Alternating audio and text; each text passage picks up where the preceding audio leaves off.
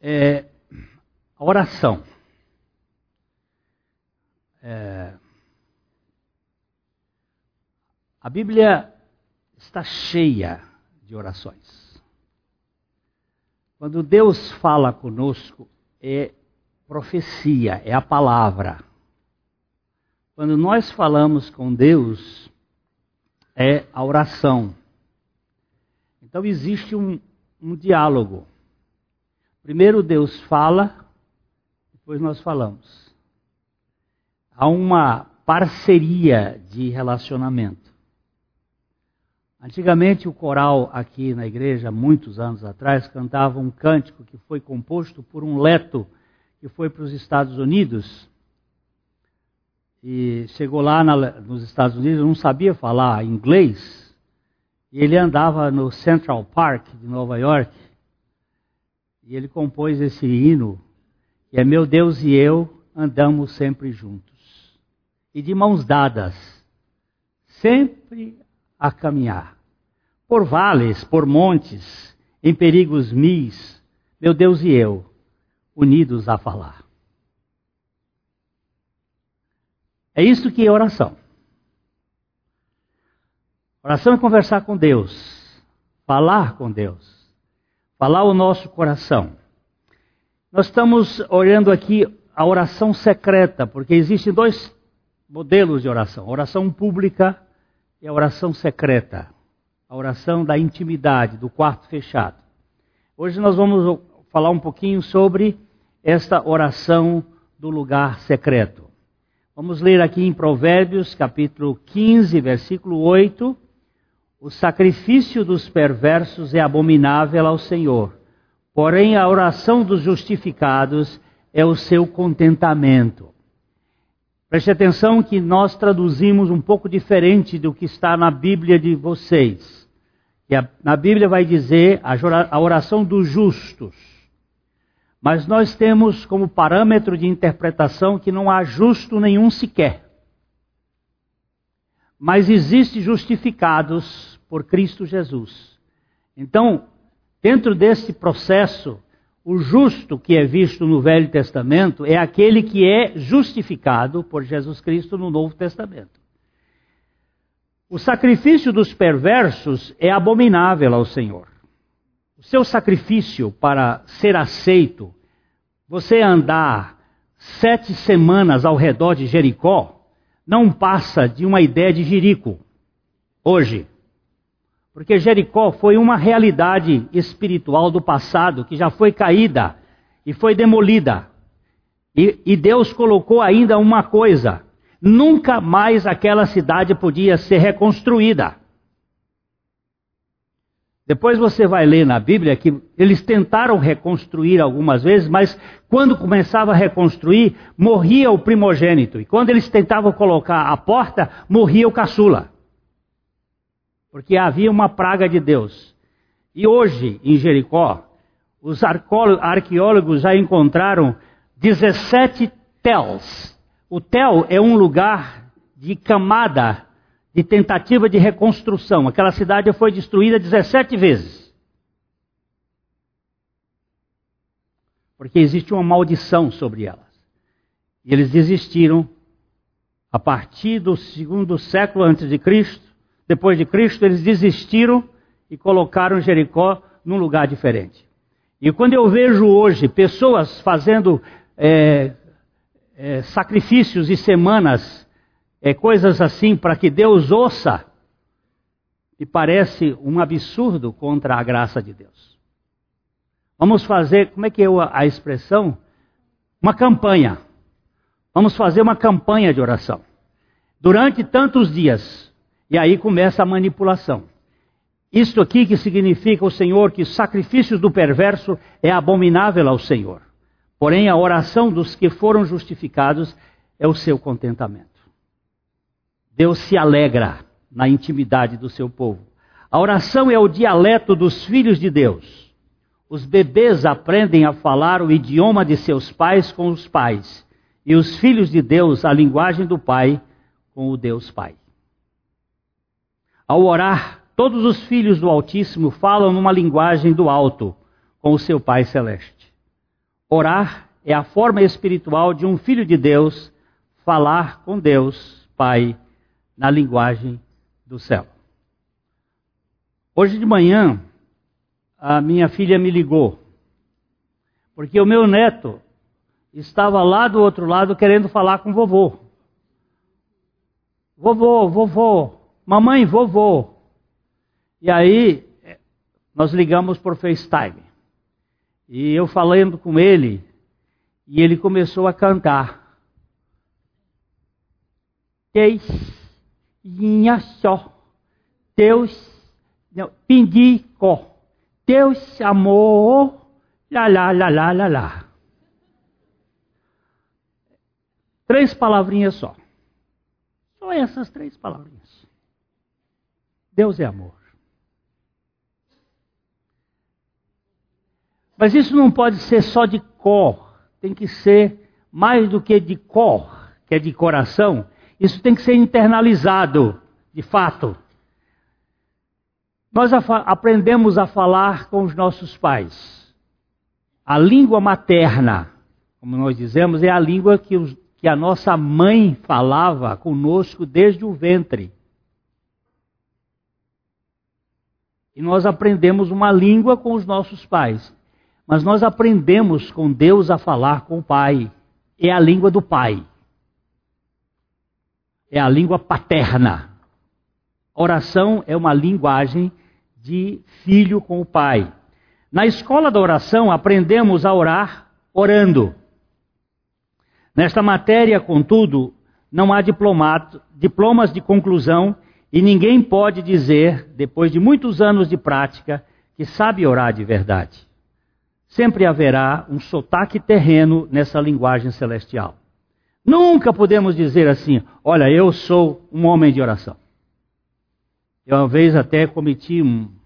Assim, talvez fosse uma coisa muito dura. Hoje eu teria um pouco mais de cuidado. Mas chegou uma senhora a conversar comigo, é, piedade formal. O que significa uma pessoa de piedade formal? é, usa usos e costumes para determinar que ela é de uma vida espiritual mais profunda. Por exemplo, não corta o cabelo, faz rococó, não põe a, a saia cá embaixo porque é muito é, a, a, sociedade não pode ver. É aquele tipo de burca que é um impedimento para as manifestações corpóreas e coisas assim. Mas o problema do homem não está aí. O problema do homem está no coração, porque é do coração que brotam estes maus pensamentos e, e adultérios, é de, de, dentro do coração. Não adianta você cuidar de por fora se do, o coração não tiver. Ela chegou para mim conversando, existe uma voz espiritual. Pastor Glênio, eu sou uma mulher de muita oração. Eu vivo diante de Deus em oração. E ela começou a mostrar, e eu pedi para ela levantar é, não, ela pegou e levantou o joelho para mostrar o joelho que estava calejado. Estava calejado. Ela disse: Meus joelhos são calejados de ficar na presença de Deus. Eu não, não deveria ter sido assim, tão rude, mas eu disse: A senhora queria botar a língua para fora? E quando você vai ao médico, às vezes o médico manda você botar a língua para fora para ver o, o tanto de sapinho que tem. Põe a língua para fora. Ela diz, por que, pastor Glênio? Para ver o tamanho. Que isso, pastor Glênio? Eu disse, é, porque Jesus disse que quando a gente ora, a gente entra no quarto, ora em secreto, e o Pai que vem em secreto te recompensará. E não é para ficar contando para os outros que é de oração. Eu fui muito rude. Deveria ter sido um pouco mais elegante. Mas eu vi na minha Bíblia que diz assim: Não respondas ao insensato segundo a sua insensatez, para que não se torne semelhante a ele. Mas o versículo seguinte diz assim: Responda ao insensato na sua insensatez, para que ele não se tenha por sábio aos seus próprios olhos. Então uma coisa parece desfazer a outra. E nós precisamos ter o cuidado de não nos exibir na oração, mas nós precisamos ter o cuidado de estar diante de Deus e ser pessoas de oração. Ah, os filhos de Deus podem orar em secreto ou em público. As orações secretas ou privadas são sempre mais livres e abertas, contudo, têm as suas requisições. Vamos abordar aqui alguns requisitos para o desempenho da vida de oração confidencial, oração íntima, que não precisa de plateia, é a oração diante do trono. O primeiro é ter um lugar íntimo ou privado. Jesus é o nosso modelo de oração. Ele procurava sempre um lugar sem muita agitação.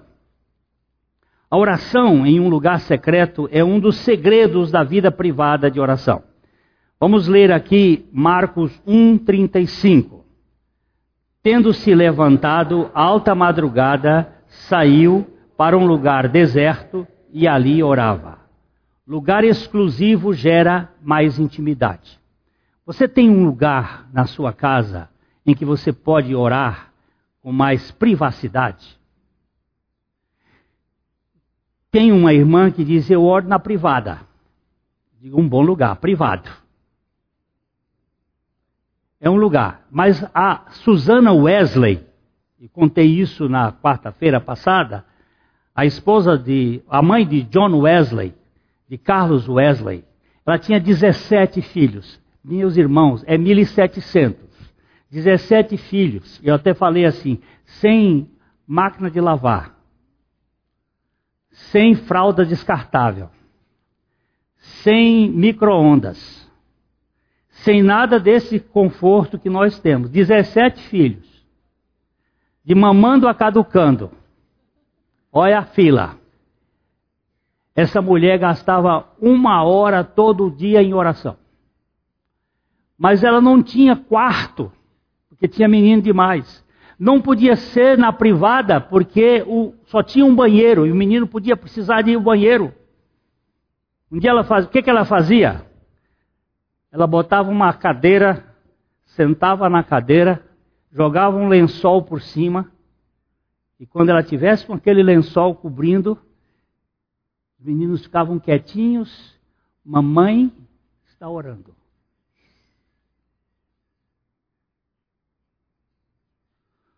Susana Wesley criou 17 filhos. Três deles foram pastor. Dois deles foram músicos. Um deles, nós cantamos hinos do Carlos Wesley, que são maravilhosos até hoje. Não perdeu um filho para o diabo, porque todos estavam diante do Senhor. Você me diz assim, mas eu não tenho tempo. Não me conta uma coisa dessa, não eu digo que você é um grande ou a grande mentirosa. Todos nós temos. Nós não temos não ter prioridade. Ah, mas eu vou ficar uma hora lá fazendo o quê? Na presença de Deus, mesmo que você não tenha nada a fazer. Mas começa com cinco minutos, dez minutos, vinte minutos. Começa. Um lugar secreto. Tem um lugar secreto.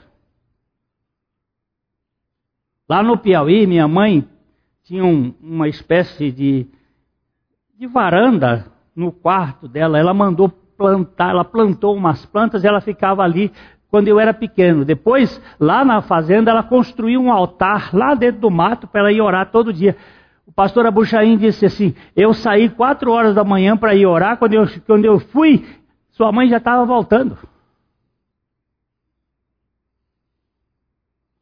Mas hoje a gente tem muita coisa para fazer. Tem muita visita para shopping.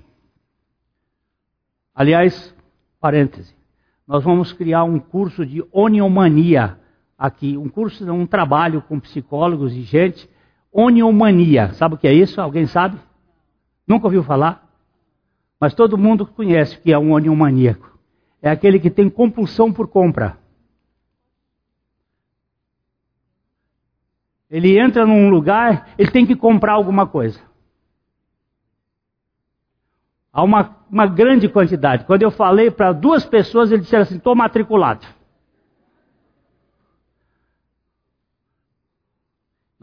Existe, assim como existe alcoólicos anônimos, como existe problemas é, de, de porno shops, pessoas que têm manias por, por pornografia, também tem a questão da mania por compra. Agora, nós precisamos ganhar essa dimensão da libertação de Deus. Então, um lugar secreto. Tem um lugar. Na sua casa, no seu canto. É, Jesus sempre buscava lugares que lhe proporcionasse certa exclusividade em sua comunhão com o Pai. Preste bem atenção, Jesus orando. É no mínimo paradoxal. O Cristo estava nele. O Cristo era ele. Ele era o Cristo. Ele era Jesus. E ele de joelhos orando ao Pai. Por que Jesus orava? Não me responda essa pergunta. Vá conversar com ele. Veja bem esse texto de Marcos 6,46. E tendo-os despedido, subiu ao monte para orar. Sua preferência era sempre por, um, por alguns lugares isolados. Veja Lucas 5,16. Ele, porém, se retirava para lugares solitários e orava. Precisamos ter um canto sem muito agito. Uma irmã me disse: Eu oro no ônibus. Interessante, eu nunca tinha prestado atenção que era um bom lugar para orar. Ele disse: Eu me sento no cantinho e fico quieta. E ali eu oro. Eu fecho os meus olhos para não me distrair e oro. Deus vai ensinar você. Mas tem um lugar secreto, um lugar próprio, um lugar da sua intimidade. É, Deus é onipotente, mas nós somos limitados e distraídos, por isso precisamos de um lugar tranquilo para dar lugar à oração dos nossos corações inquietos. Enquanto a tempestade se aproxima, regozijemo-nos pela fé por causa de nosso lugar atrás da porta fechada em Cristo, considerava com propriedade Charles Stern. Charles Stern era um judeu que foi convertido ao Senhor Jesus. Ele está dizendo, atrás da porta fechada com Cristo. Às vezes vai ser lá dentro do seu salão, atrás da porta fechada às vezes na cozinha, trabalhando atrás da porta fechada com Jesus. Nós precisamos ter este momento, esse lugar de oração. Se temos um lugar, vamos separar um tempo. Um lugar e a agenda fazem parte de todo o processo de oração.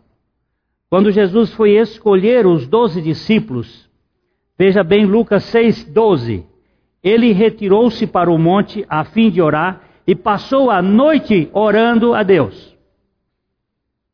Quando ele foi escolher os seus discípulos, ele foi para um lugar a fim de orar. Preste bem atenção nesta forma gramatical. O propósito dele era orar e passou uma noite orando. Você vai, vai ter orações que vão exigir uma noite, ou uma orações que vão exigir dez minutos ou um minuto, isso não, não importa o tempo, mas tem o propósito, tem a, aquilo, vamos orar. É, se temos o lugar, então vamos orar. E o propósito. Há sempre um período de oração que pode ser maior ou menor na disciplina do intercessor. A falta desse, dessa, desse determinada, dessa determinada ocasião, com frequência ocasiona desistência e nós não percebemos a importância de termos um momento especial para oração. Isto vai determinar processo. Não, eu vou. Minha vontade está submissa à vontade de Deus. E a vontade de Deus é que eu ore. Porque senão ele não mandaria a gente orar. Então eu vou determinar estar debaixo da vontade de Deus, porque a vontade de Deus já me conquistou. Se quisermos aprender a orar, necessitamos separar um tempo para estar com o Pai. E o tempo nos foi dado para administrar. Uh, Campbell Morgan, um pastor uh, inglês, ele disse: o ano é composto de minutos. que estes sejam cuidados como tendo sido dedicados a Deus. E a santificação do pouco é a santificação do pouco que determina, que torna segura a santidade do todo. Pode-se começar com pouco tempo. Toda pessoa que começa a fazer ginástica deve começar com pouco, porque senão vai ter uma acidose terrível, vai ficar com dor no corpo. Você começa com poucos exercícios e vai aumentando.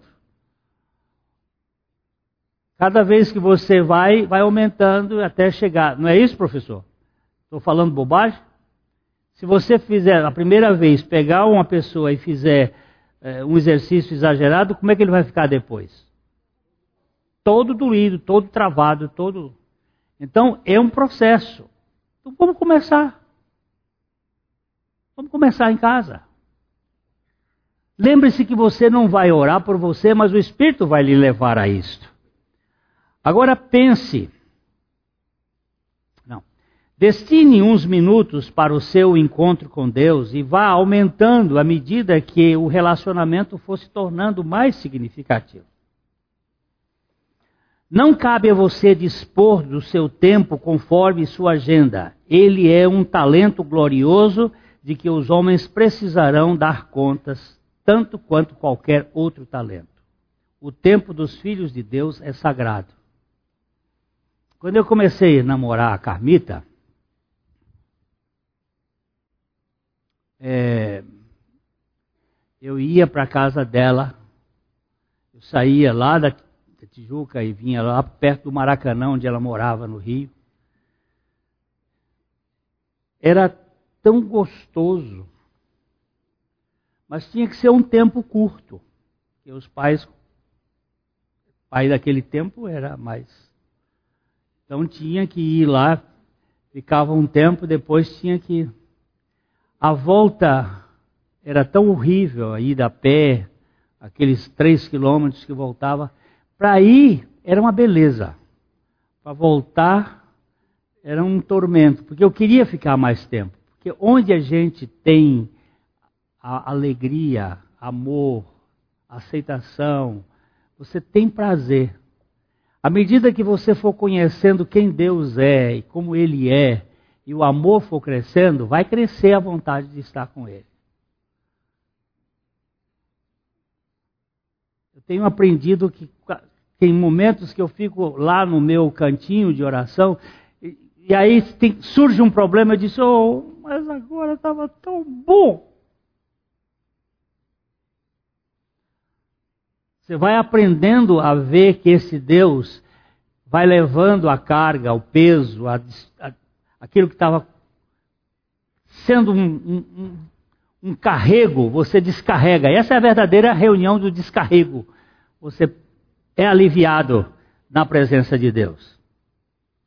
Agora, Pense em ter um caderno, uma planilha de oração para anotar e consultar os pedidos. Esta é uma questão prática. A nossa mente é muito dispersa e precisamos de um meio para dar objetividade tanto às súplicas como às respostas. Registrar os pedidos e datá-los é tão importante como anotar e assistir e, assinalar o dia das respostas. Às vezes eu uso um processo assim, eu estou orando e aí vem um pensamento, tenho que fazer tal coisa. Se eu não anotar aquilo, aquele pensamento recorre, ele volta. Por exemplo, tenho que visitar Fulano. Aí eu, eu pensei aquilo, porque não são as coisas ruins que nos distraem tanto da oração. São as coisas boas. Aí eu pego e anoto. Tenho que visitar fulano. E aquilo fica lá anotado. Aquilo alivia depois para que eu consulte, ó, esse é um assunto que eu preciso resolver. E ele não volta mais, porque ele ficou anotado. Mas anote o dia da petição Hoje, dia 5 de fevereiro, eu estou orando pela salvação do meu neto. Fulano, Cicrano. Anote. Porque no dia da resposta, você vai lá naquela oração e vê a resposta e você vai e anota e vê a fidelidade de Deus. Esse é um dos processos que ajuda as pessoas a terem consciência da oração. Um, teve um caso de um irmão nosso aqui que ficou desempregado um ano e meio e tinha um, a turma que estava orando por ele. Quando veio a resposta, agora anota a resposta e glorifique a Deus por isto. George Miller, nós citamos, citamos aqui, ele quando morreu deixou 5 mil orações respondidas. 5 mil. 50 mil orações respondidas. Registradas. 50 mil orações respondidas. Na, na quarta-feira nós contamos aqui que ele começou a orar por cinco jovens. Orou por eles pela salvação. Um ano e seis meses depois, o primeiro deles foi salvo. Ele agradeceu a, ora, a salvação deste e começou a orar pelos quatro. Seis anos depois, o segundo foi salvo. Ele agradeceu a Deus pela salvação dos dois e ficou orando pelo terceiro. Mais 20 anos depois foi salvo o terceiro. Ele agradeceu a Deus pela salvação. E ele continuou dizendo: 36 anos depois, ainda os dois não foram salvos, mas eles serão. E só depois da morte dele os dois foram salvos. Nenhuma das orações que ele fez, segundo a vontade de Deus, foi rejeitada. Todas foram aceitas. Então, ter um, um papelzinho, ter um. Você pode fazer isso no seu iPhone, iPad, aí qualquer coisa, e iPad é o pai. Pai, olha aqui, está aqui anotado. Faça, faça essa questão. Experimente fazer, não seja uh, tão assim. Depois de ter um lugar privado, uma hora específica em um local determinado e fácil de usar, de ser usado para poder registrar as petições e respostas, Pense em poder aquietar a alma. Agora aqui o problema é pesado. Pense em poder aquietar a alma. Nada pode ser mais importante para a concentração do que a calma da alma. E a luta aqui é grande.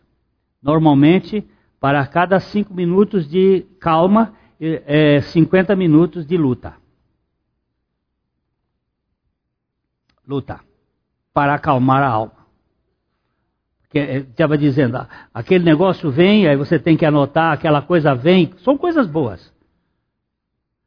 Porque para pecado sujo, a gente tem logo a condição, vai para o sangue, mas os pecados grandes, está escrito aqui na capa do boletim, depois você leia, que o que mais impede a oração não é o pecado, é a justiça própria. É a arrogância da gente. É, nada pode ser mais importante. Uma das propostas para conhecer a intimidade de Deus é esta. Salmo 46, 10. Aquietai-vos, sabei que eu sou Deus, sou exaltado entre as nações, sou exaltado na terra.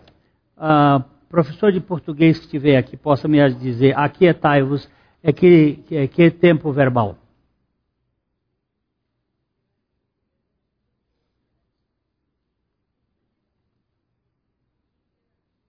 imperativo. Aquietai-vos. Quem é que está dizendo isso? Aquietai-vos. Deus. Ele pode pedir uma coisa que é impossível para nós? Pode ser impossível para nós, mas é possível para ele, e nós, dependendo dele, ele vai fazer, porque ele está mandando que nós façamos. Quando ele diz, sede santos porque eu sou santo, não é que você tem que ser santo, porque você vai ser santo. Porque ele vai dar condições a você ser santo com a santidade dele. Quando ele está dizendo aquietai-vos, ele diz: Senhor, eu não consigo me aquietar. Ele diz: Pois eu estou aqui para fazer você aquietar. A minha graça te basta, e o meu poder se aperfeiçoa na sua fraqueza. Quando nós confessamos a nossa incapacidade, Deus vai fazendo as coisas acontecerem. Aquietai-vos. Sabemos que esta iniciativa não é fácil, como manter desassossegado o nosso velho coração, acostumado às palpitações desta vida frenética e temerária. Não é fácil, mas é um caminho. Eu, quando menino, conheci algumas pessoas que oravam, e uma delas foi Dona Rosalie Appleby. Não sei quantos aqui conheceram Dona Rosalie Appleby, mas essa mulher é uma mulher santa de Deus. E às vezes ela esteve lá na nossa casa, ela fazia um, uma espécie de tum. Ela estava conversando aqui e ela entrava em outra esfera. Você falava com ela, ela estava assim. Aí a gente pensava, eu menino, essa mulher é doida. Ela, ela não é des, destrambelhada. Mas o que, que ela fazia? Ela acoplava o seu coração com o coração de Deus e começava aquilo a sorrir, como se tivesse assim: é aqui que eu encontrei o lugar da minha intimidade. Mas isso só se aprende orando e pisando na bola. Como é que se aprende a jogar bola? Jogando. Nenhum craque surgiu perfeito. Começou menino fazendo, fazendo e errando e caindo e fazendo e fazendo até chegar lá. Tem uns que não tem mesmo é, dom, ou melhor, talento para jogar. Eu nunca consegui, eu só consegui jogar quando eu era dono da bola, mas o resto não tinha, ninguém me convocava. Agora, só se aprende jogando. A quietude da alma no âmbito da oração é uma luta das, das mais complicadas que temos. Foi mais fácil para Jesus sossegar o mar revolto do que serenar a alma dos seus discípulos assustados. Ficar despreocupado é um milagre que parece contrário ao estilo e propósito da oração. Como podemos nos tranquilizar ao suplicar em oração? Vou deixar um parênteses para você observar aqui. Quanto mais ansiosa for a oração, mais longo será o tempo da, da resposta. Quanto mais ansiosa for a oração, mais tempo será a, terá de esperar a resposta. Preste atenção nisso. Porque Deus vai trabalhar primeiro com a nossa ansiedade, para depois ele operar a realização. Se você orar querendo convencer Deus, tira o cavalinho da chuva. A gente tem visto alguns irmãos aqui no momento de oração fazendo uma petição e vai para lá porque o Senhor, porque não sei o quê, porque porque e faz um cerca Lourenço de todo lado para que vê se Deus não passa por meio das pernas. Faz um negócio comprido que não tem mais tamanho. Calma. Apresente o problema, bota o coração, entregue ao Senhor, entregue ao Senhor, entregue ao Senhor e para de ficar querendo argumentar, porque se o Senhor fizer, você não é Deus, Deus é Deus. Não fique querendo ensinar Deus a ser Deus. Porque não dá para fugir. Aí o negócio demora. Por que, que Deus não me atende? Por isso.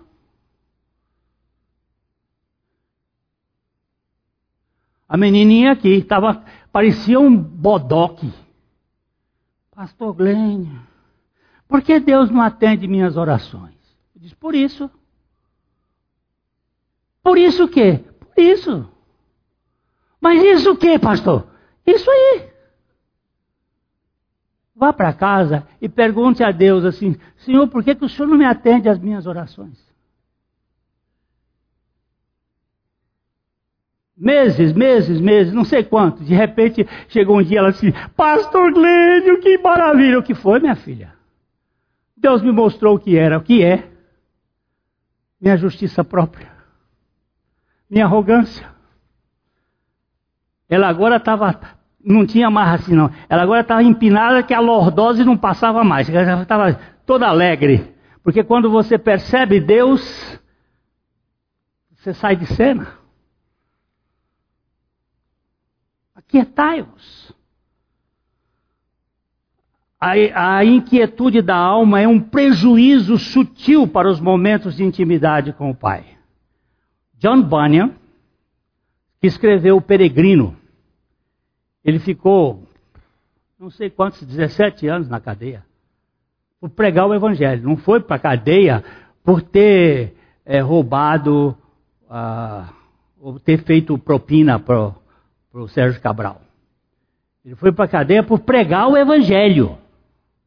Este homem disse o seguinte: se não tivermos tranquilidade em nossa mente, o conforto exterior não fará por nós mais do que fará um chinelo de ouro em um pé doente com reumatismo.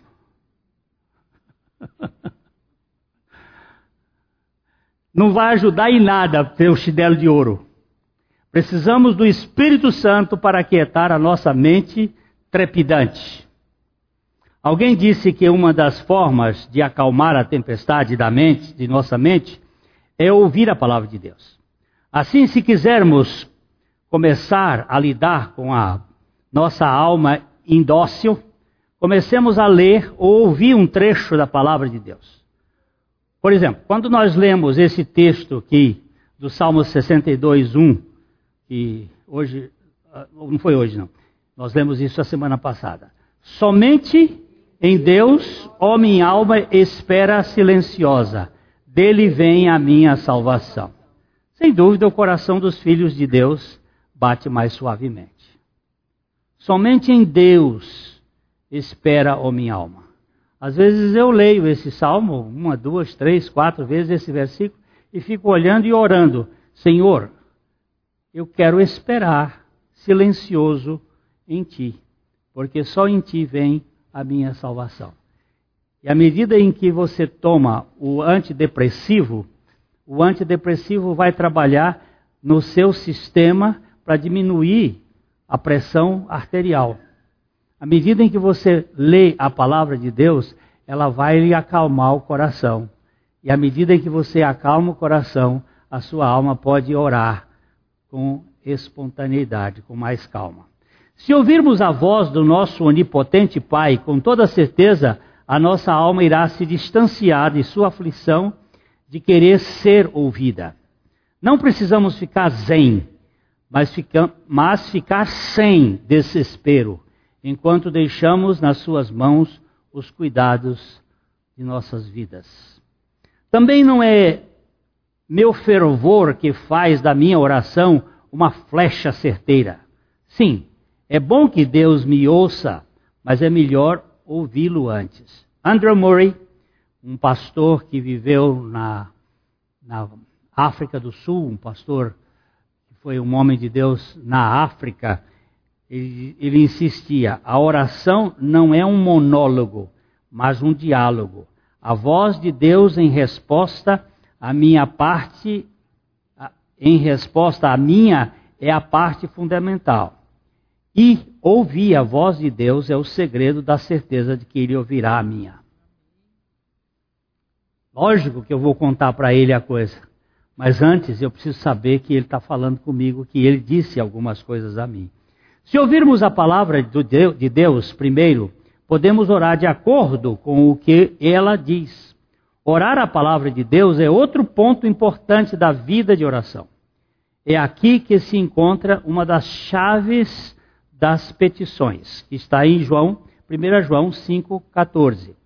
E esta é a confiança que temos para com Ele, que se pedirmos alguma coisa segundo a Sua vontade, Ele nos ouve. Ouvir a palavra de Deus e orar a palavra de Deus. Madame Guyon tem um livro, eu não sei se nós temos aqui, se não tivermos, é bom pedir esse livro sobre orando a palavra de Deus orar a Bíblia, orar a Bíblia.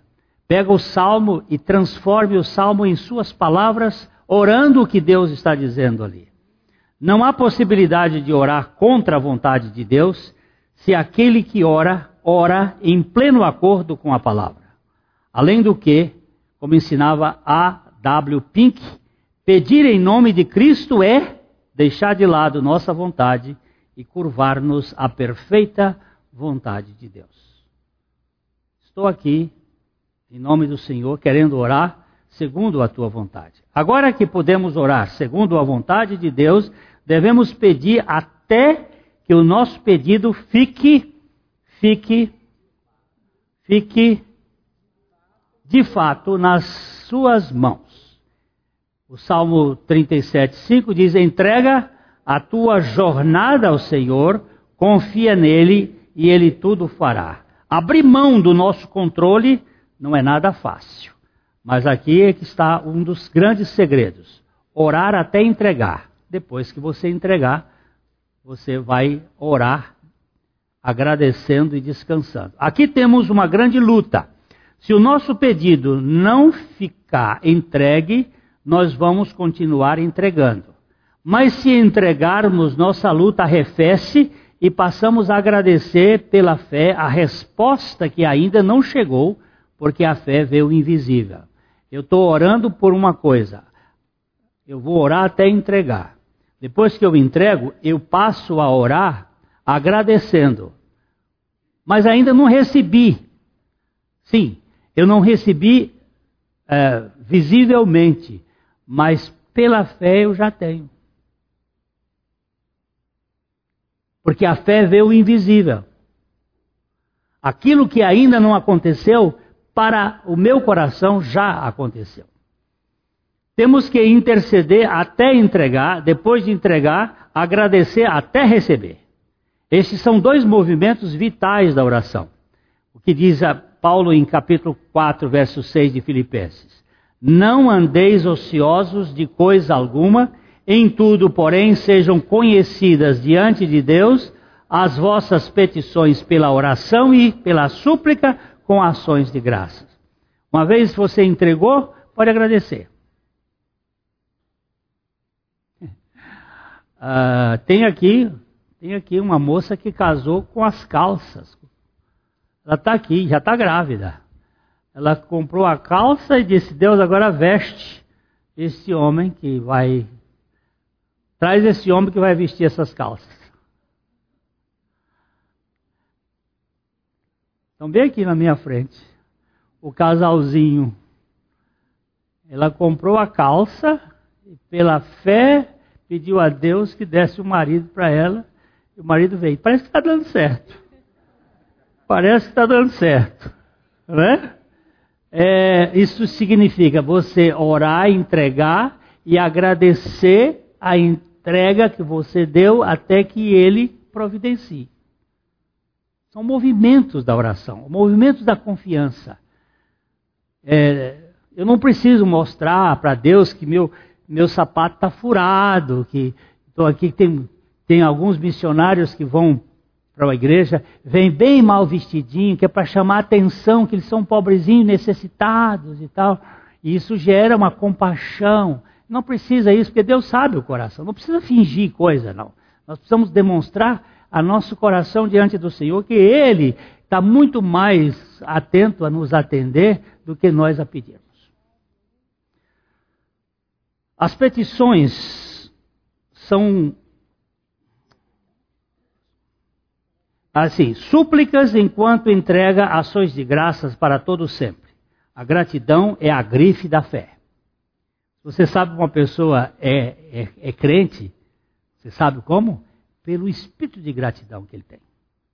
Aí você sabe que esse, esse cara, esse cara anda com Deus. Mesmo quando o negócio está todo desmanchado, ele tem espírito de gratidão, vive agradecido e louvando a Deus. Todo indivíduo crítico você pode ficar pensando assim: o que está acontecendo com ele? As petições são características de criança.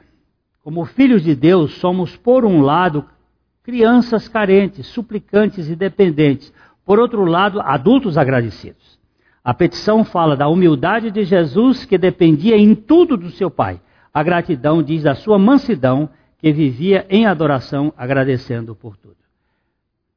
você vai verificar as duas coisas caminham junto: a petição e a gratidão. Petições e ações de graças. A vida de oração deve ser permanente, ora praticando, ora agradecendo. A vida de oração deve ser permanente. Ora praticando. Hein? Peticionando, é. Ora peticionando, ora agradecendo.